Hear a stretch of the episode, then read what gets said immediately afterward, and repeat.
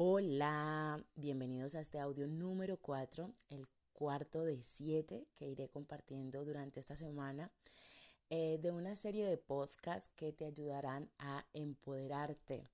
Porque como bien lo he dicho antes, quizás de este confinamiento no vayamos a salir con el cuerpo fitness que quizás deseamos o con un bestseller escrito, pero sí es interesante que aprendamos en este confinamiento a conocernos un poquito más, a encontrarnos con nosotros mismos y a tener esa cita que llevamos aplazando. Hay muchas partes de nosotros, escúchame bien, hay muchas partes de nosotros que no conocemos. Seguramente hay una parte en ti que te hace poderosa, que te hace brillar o que te hace auténtico y aún no te has encontrado con ella. Este es tu momento. Este es, esta es la gran oportunidad para decir, oye, y, y si soy eso, y si hay algo ahí que, que, me va a ayudar en este proceso o que me va a servir para cuando yo salga de aquí. Entonces somos como un mapa, nos estamos hallando y cada día es una nueva ciudad, así que es muy interesante reconocernos. Hoy vengo a hablarles de los talentos. Esto es importantísimo, es súper esencial. El otro día puse una encuesta en las stories eh, preguntando, mm, dime cuál es tu mayor talento. Y me respondieron muchos valores o ciertas cosas que no tenían nada que ver con qué es un talento. Entonces yo creo que no tenemos muy claro, primero que todo, qué es un talento y tenemos que desaprender muchas cosas. Yo creo que más que aprender, desaprender porque mmm, con todo el amor que le tengo a los maestros, no intento aquí reprochar a ningún profesor que me esté escuchando. El sistema educativo como tal, el sistema, no los maestros en sí, el sistema nos ha lastimado mucho, nos ha hecho mucho daño y ha castrado en muchos casos nuestros talentos, nuestra creatividad y nuestra imaginación. Dependiendo de cómo te educaron, en qué colegio estuviste, a qué universidad fuiste, eh, qué sistema educativo tuviste y qué apoyo tuviste también en tu casa y de tus padres, pues puedes haber reconocido tus talentos más fácilmente o eh, perderte completamente en, en lo desconocido de saber ni siquiera qué es un talento y tampoco en reconocerlos en ti mismo. Entonces vamos a empezar a tratar qué es un talento. Un talento es una habilidad, es una actitud que traemos de fábrica, que no nos cuesta nada, que nos sale completamente fácil y muchas veces no nos damos cuenta de que tenemos justamente este talento porque como total nos sale tan fácil. Me acuerdo mucho de una conferencia de María Alonso Puy que él explica esto de una manera espectacular. Él es médico de profesión y cuenta que desde su infancia eh, las demás niños o primos de su familia o incluso los adultos le pedían que por favor les contara cuentos que le narrara las cosas que sucedían, incluso su madre le pedía que le contara con todo lujo de detalles lo que había hecho durante el día o alguna historia, porque lo hacía de una manera extraordinaria.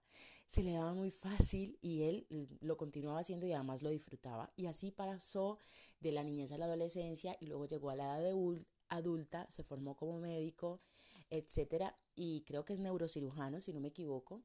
Y resulta que se halló eh, ya en su edad adulta avanzada con que esto era un talento que, le, que, que, era una forma de vivir, que le podía sacar todo el provecho del mundo y que además podía repercutir enormemente a su entorno de una forma positiva. ¿Por qué? Porque ahora se dedica, es su forma de vida a dar conferencias y su forma de hablar, su forma de conectar, su forma de contar historias cuentos y de, de, de, la narrativa que tiene es tan espectacular que te invito a que lo mires en YouTube porque te quedas así como súper quietito esperando lo que va a decir, sus gestos, eh, todo él cuenta la historia y es alucinante porque te pone los pelos de punta la forma que tiene, el talentazo que tiene y lo que quiero decirte es que él no sabía que tenía este talento. Ni siquiera sabía que era un talento, porque a él se le daba de forma fácil y como desde niño pues le, le, pidieron que hiciera eso, pues él lo hacía natural y a veces, muchísimas veces, no caemos en cuenta que eso que nos sale tan fácil es nuestro mayor talento. Entonces vamos a ver eh, cuatro formas aquí de descubrir un talento. La primera es preguntarle a los demás, que esta es la más típica, pero en muchas ocasiones no la hacemos por vergüenza, por timidez o por miedo a lo que nos vayan a decir. Pero es necesario preguntarle a los demás cuáles son aquellas cosas que más valoran en ti. Y es importante que estas preguntas se las hagas a personas de diferentes ámbitos de tu vida. O sea, no se lo vas a preguntar a tu mejor amiga porque te va a decir, pues mira Aleja, me encanta que me escuchas, que me escuches, que me aconsejes. No, nos vamos a ir un poquito más allá, nos vamos a exigir y vamos a preguntarle, por ejemplo, a compañeros de trabajo, eh, a nuestro jefe, ¿por qué no? A nuestra pareja, a nuestros primos, eh, a nuestros amigos o a un vecino o con el que seguramente hablas o tengas más contacto. Alguna persona que, con la que tú tengas más o menos un vínculo y que esa persona haya visto cosas de ti le puedes preguntar, oye, ¿me podrías contar tres cosas que tú valoras en mí? Eh, si te le da mucha vergüenza a esa persona responderte, dile que te puede escribir una carta anónima, dejártela debajo de la puerta. Es un poco un juego, o sea, aquí entra la creatividad para que tú te des cuenta de cuáles son esas cosas que los demás ven en ti, porque a veces nosotros no las vemos en nosotros mismos. Las ven los demás, pero nosotros no. Es el típico caso de que tú te ves horrible y las demás personas te ven guapísima. Y tú dices, pero ¿cómo me ven guapísima si yo estoy fea? O sea, es una cosa así, ¿vale? Una cosa esencial en este pedacito. Escribe todo lo que te contestan en sus palabras, no en las interpretaciones que tú hagas. Porque a veces nosotros tenemos un mapa mental, a veces no, perdona, siempre. Nosotros tenemos un mapa mental y la otra persona tiene otro. Y tergiversamos mucho lo que nos dicen y nos hacemos nosotros pajas mentales, perdona la expresión. Entonces escribe exactamente como te lo dicen y eh, que sean lo más sinceros y concretos posibles, o sea, con todo el amor del mundo. Están hablando de ti y seguramente si hay un aprecio, sacarás cosas de ahí demasiado positivas. Número dos, un punto súper bueno que a mí me encanta. Esto se trata de hacer listas, así que coge un papel y un boli porque lo que te voy a contar a continuación es muy interesante. Haz una reingeniería de tu trabajo o de actividad, o sea, de, de lo que haces tú en tu trabajo. Y haz una lista, la primera lista es de todo lo que haces en tu trabajo identifica cuáles son las actividades que más disfrutas haciendo.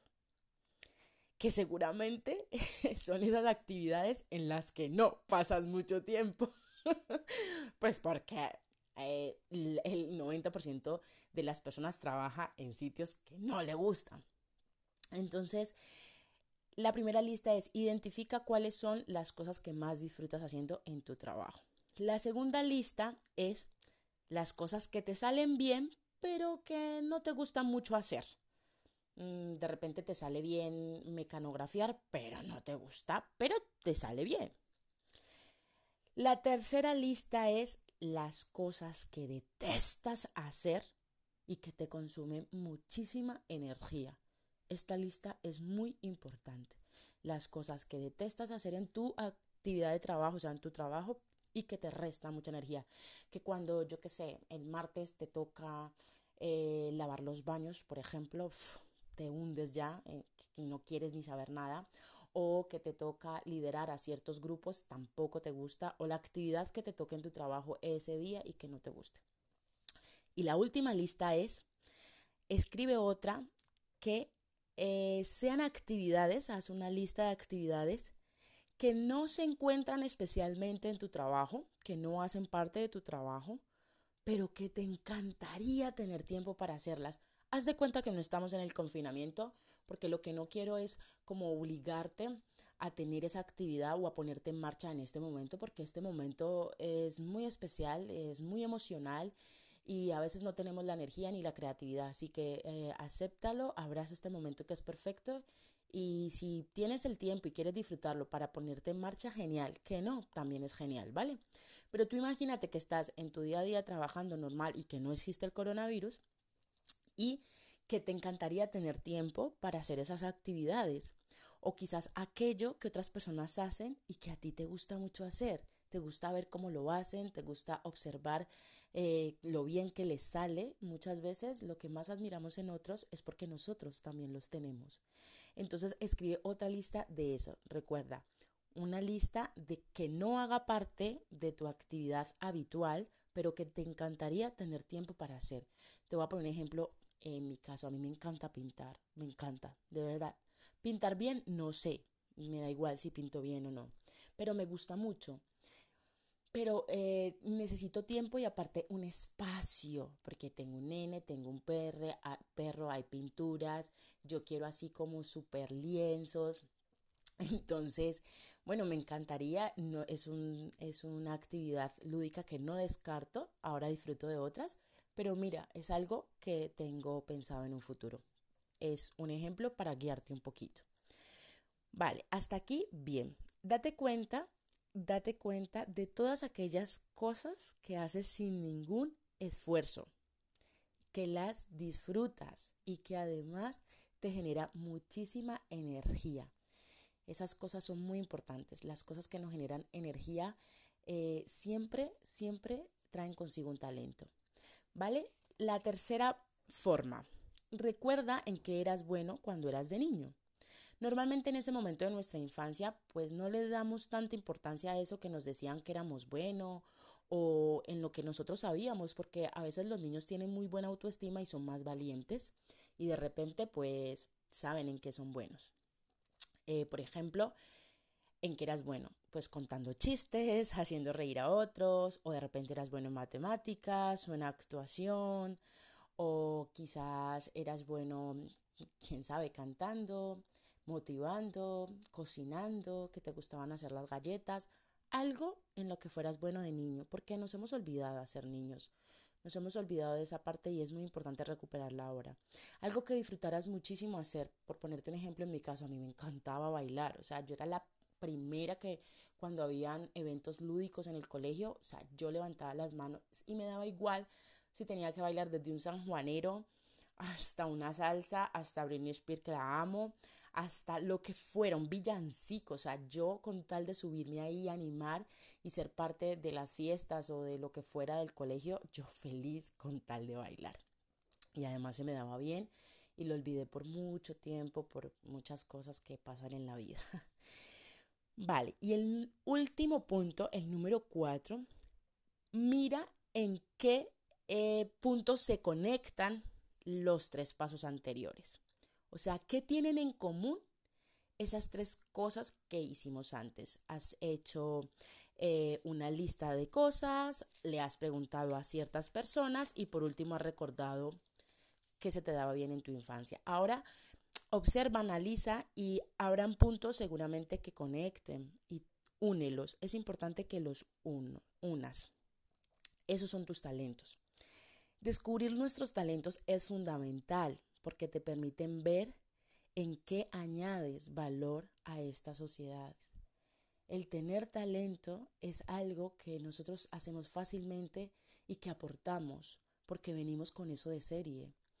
Eh, no sé si eres espiritual, aquí en este caso no, no, quiero meterme mucho en esos temas, yo sí me considero una mujer muy espiritual y, y considero que los talentos son esos dones o esos regalos que la divinidad nos, nos dio como si fuéramos una, una cajita, en un regalito, antes de venir aquí y nos dijo, mira, esto es lo que tú le vas a dar al mundo y de esta manera vas a llevar luz o vas a aportar a la vida de otro ser humano.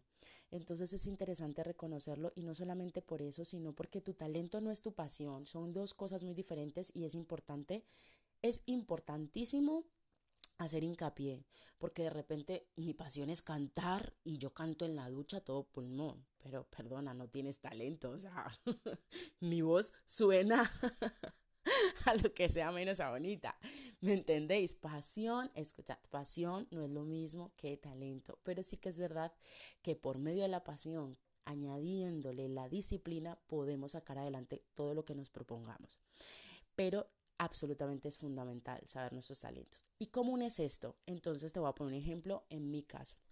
Yo uno de esto de esta manera. Pues resulta que a mí siempre, en el primer punto, eh, preguntar a los demás, a mí siempre me han dicho que yo eh, mm, he motivado mucho a otras personas, quizás he inspirado o si han pasado por momentos desagradables, yo les he ayudado a salir de ese bache de alguna manera, siempre tengo una frase, un libro, un audio, algo, un vídeo, algo que compartir. antes, antes de tener Eres Poderosa, muchísimo antes, porque siempre me ha gustado mucho leer, entonces la gente de repente me buscaba en momentos de crisis, oye, mira, ¿qué puedo hacer? Entonces yo le recomendaba. En ese momento yo no podía brindar herramientas profesionales, pero les brindaba consejos como hacemos todos los seres humanos con nuestros seres queridos. Entonces, cuando pregunté eso, me dijeron eso, eh, como el acompañamiento que daba a las personas en esos momentos. Luego me fui a hacer una lista de cosas de, de por ejemplo, de mi actividad de trabajo. Eh, lo llevé un poquito más a mi vida cotidiana y a la gente le molestaba mucho que yo preguntara. Es verdad, siempre he sido muy, muy preguntona. Es algo que me sale muy natural, me interesa mucho preguntar la vida a otra persona, cómo funcionan las cosas, eh, por qué se ponen en marcha, qué secretos hay detrás, soy en plan FBI, pero hay una cosa aquí importante resaltar, no por cotilleo, no por cotilleo, lo hago porque me gusta, me, me, me, genera muchísima curiosidad y cuando, por ejemplo, estoy conociendo a alguien o a un chico en su momento o a personas con las que me empiezo a relacionar, pues me gusta preguntar. Obviamente hay un límite y obviamente las personas me ponen ese límite y obviamente yo lo respeto y ya he aprendido a no sobrepasarlo. Pero pues anteriormente yo no sabía nada de eso, yo se la preguntaba. Entonces, bueno, aparte era molesto, me, decían constantemente eso, pero era algo que disfrutaba. Ese en el segundo punto de las listas que me generaba mucha energía. Entonces yo ponerme a investigar algo o tenía una curiosidad de algo y ponerme a leer un libro o mirar vídeos de, de eso para, para desentrañar el misterio, me gustaba. Vale. Y por último, me fui a, los, a cuando era niña y le pregunté a mis compañeros de, de cole eh, pues de repente en qué sobresalía yo, porque hay cosas que a veces nosotros no recordamos. Entonces te invito a que te vayas a tus amigos de la infancia, del colegio. Y ellos eh, me respondieron por medio de, de redes sociales, porque yo ya vivo en otro país, y me decían, bueno, pues nos gustaba mucho tu motivación, la forma de motivar a las personas, era como siempre la consejera del, del, salón, de la clase, era la que preparaba las comitivas, en Colombia se le llama comitiva como una reunión en la que tú llevas el pan, el otro lleva la leche, etcétera y era como una merienda que le llaman aquí, era como, era yo como la, la que, la líder, la que la organizaba, etcétera. Entonces, uniendo todos esos puntos, pues entre que me gustaba preguntar, entre que tengo la facilidad de inspirar o de acompañar a personas en un proceso difícil y luego que también tengo el talento de la motivación, pues sí o sí tenía que ser coach, o sea, tenía que prepararme con herramientas eh, esenciales y verdaderas y saber aprender a conocerme a mí para poder brindar eh, esa, ese servicio a otra persona, porque si yo no me conozco, pues imagínate ¿Cómo puedo yo ayudar a otra persona que se encuentre a sí misma? Obviamente yo sigo conociéndome, cada día veo facetas de mí sinceramente impresionantes también, como así veo oscuridad y lo trabajo y eh, mantengo un equilibrio diario, diario porque esto es un trabajo diario. Pero eh, tengo que tener un equilibrio emocional dentro de lo que cabe para poder brindar así un servicio más profesional y sobre todo más ético. Tú no vas a la peluquería de tu barrio donde la peluquera tiene el pelo más maltratado porque no es coherente. O sea, hola. Entonces vas pues donde la chica se trabaja su cabello y sus clientas están satisfechas. Entonces obviamente el proceso que yo trabajé para llegar al coach y luego de ahí hacer inteligencia emocional y luego de ahí hacer programación neurolingüística fue un proceso de tocar fondo, de verme muy perdida, de no saber a qué había venido aquí, de no tener respuestas, de tener una necesidad urgente de encontrarle sentido a la vida, de tener días muy oscuros, de llorar muchas noches, de estar en un absoluto silencio y vacío interno y que nada me motivara. Entonces la pasé muy mal de mirarme al espejo y no gustarme y decir, stop. Había un momento que tenía que hacer clic, necesito encontrar algo que me motive a levantarme cada mañana y de eso hablaremos en el siguiente podcast que es del propósito de vida. Pero sí quería hacer hincapié primero en estos talentos, te dejo estas herramientas y te invito y te motivo a que lo hagas en un ratito, que estés a solas, mandes esa pregunta, oye, ¿me puedes decir qué es lo que más valores de mí? Hagas esa lista que te he dejado antes y por último recuerdes, recuerdes que se te da bien siendo de niño, si quieres ponte en contacto con tus compis del cole y luego une esos puntos y ahí hallarás muchos de tus talentos que seguramente los tienes y ni siquiera los sabes. todos, escúchame bien, todos tenemos talentos. Así que espero que este audio te haya servido y nada, recuerda que eres poderosa. Mañana, propósito de vida. Besazo.